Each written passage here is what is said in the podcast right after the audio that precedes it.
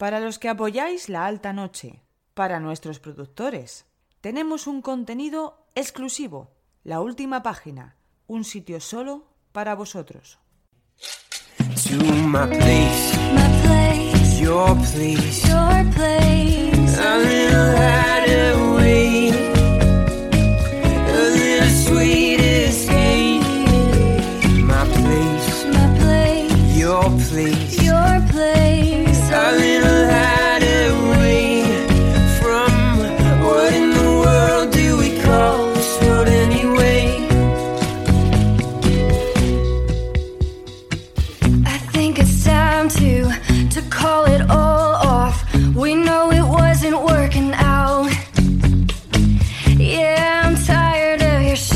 apart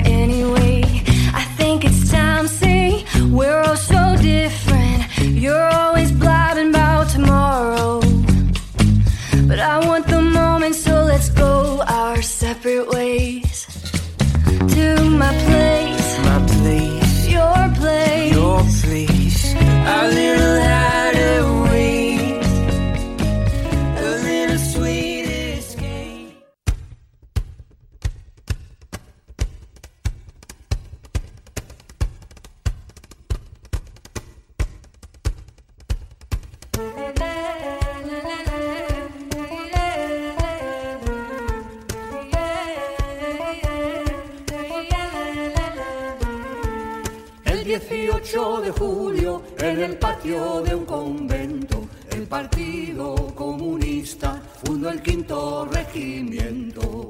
Venga, jaleo, jaleo, suena la ametralladora y Franco se va a paseo y Franco se va a paseo.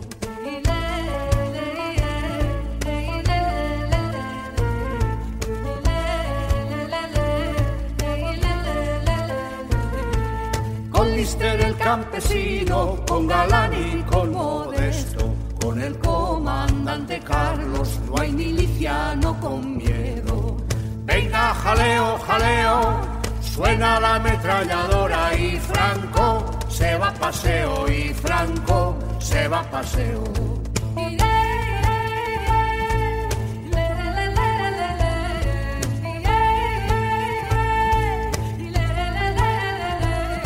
Los cuatro batallones que Madrid están defendiendo, se va lo mejor de España, la flor más roja del pueblo. Venga, jaleo, jaleo, suena la ametralladora y Franco se va a paseo y Franco se va a paseo.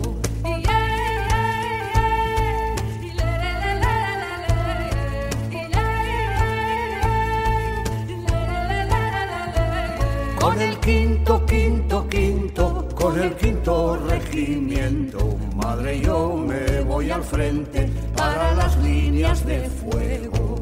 Venga, jaleo, jaleo, suena la ametralladora y Franco se va a paseo y Franco se va a paseo.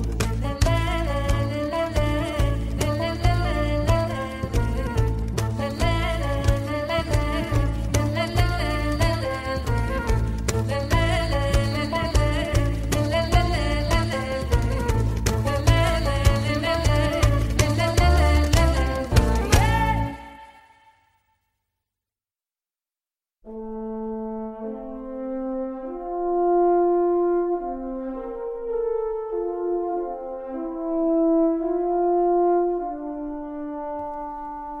guerra civil es el acontecimiento central de la historia de España del siglo XX.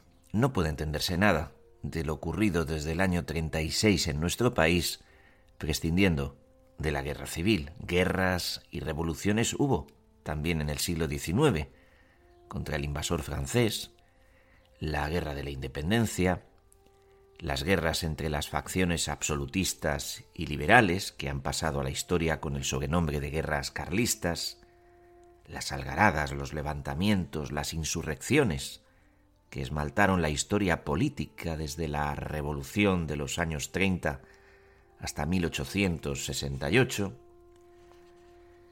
guerras coloniales también hubo, interminables, y hasta una guerra relámpago contra los Estados Unidos. Fue, claro, la de 1898. El recurso a la violencia fue habitual en las luchas políticas del siglo XIX tan acostumbrado a contemplar caídas de gobiernos y hasta de regímenes empujados por la fuerza de las armas. Pero, a pesar de las muchas guerras, a pesar del intermitente retumbar de los cañones, ninguna guerra civil agota la explicación del siglo XIX, ninguna se ha convertido en razón del siglo. No ocurre lo mismo en el siglo XX. El siglo XX, incluso lo que llevamos del siglo XXI, es radicalmente impensable, así lo hemos querido, sin la guerra civil. Y esto es así porque a diferencia de las guerras del siglo XIX, que unas veces acabaron sin un claro vencedor y otras dieron lugar a paces y componendas de diverso signo, la guerra civil española, la del 36 al 39, logró plenamente su propósito.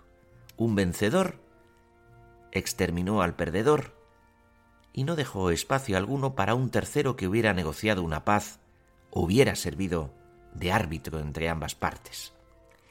La guerra civil redujo la complejidad y múltiple fragmentación de la sociedad española del primer tercio del siglo XX a dos bandos enfrentados a muerte, con el resultado de que el vencedor nunca accedió a ningún tipo de reconciliación que mitigara los efectos de la derrota de los perdedores y volviera a integrarlos en la vida nacional.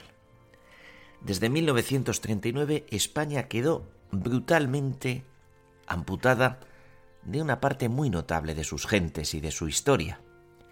Hasta 1975 España vivió de la guerra o de las consecuencias de la guerra que aún habrían de extender su sombra durante todo el periodo de transición a la democracia. De ahí que no se pueda pensar España desde el 18 de julio del 36 sin la guerra. Pero de ahí también que esta guerra, por la radicalidad de un enfrentamiento que escindió en dos a la sociedad y volvió ilusorios todos los... ¿Te está gustando este episodio? Hazte fan desde el botón apoyar del podcast de Nivos. Elige tu aportación y podrás escuchar este y el resto de sus episodios extra. Además, ayudarás a su productor a seguir creando contenido con la misma pasión y dedicación.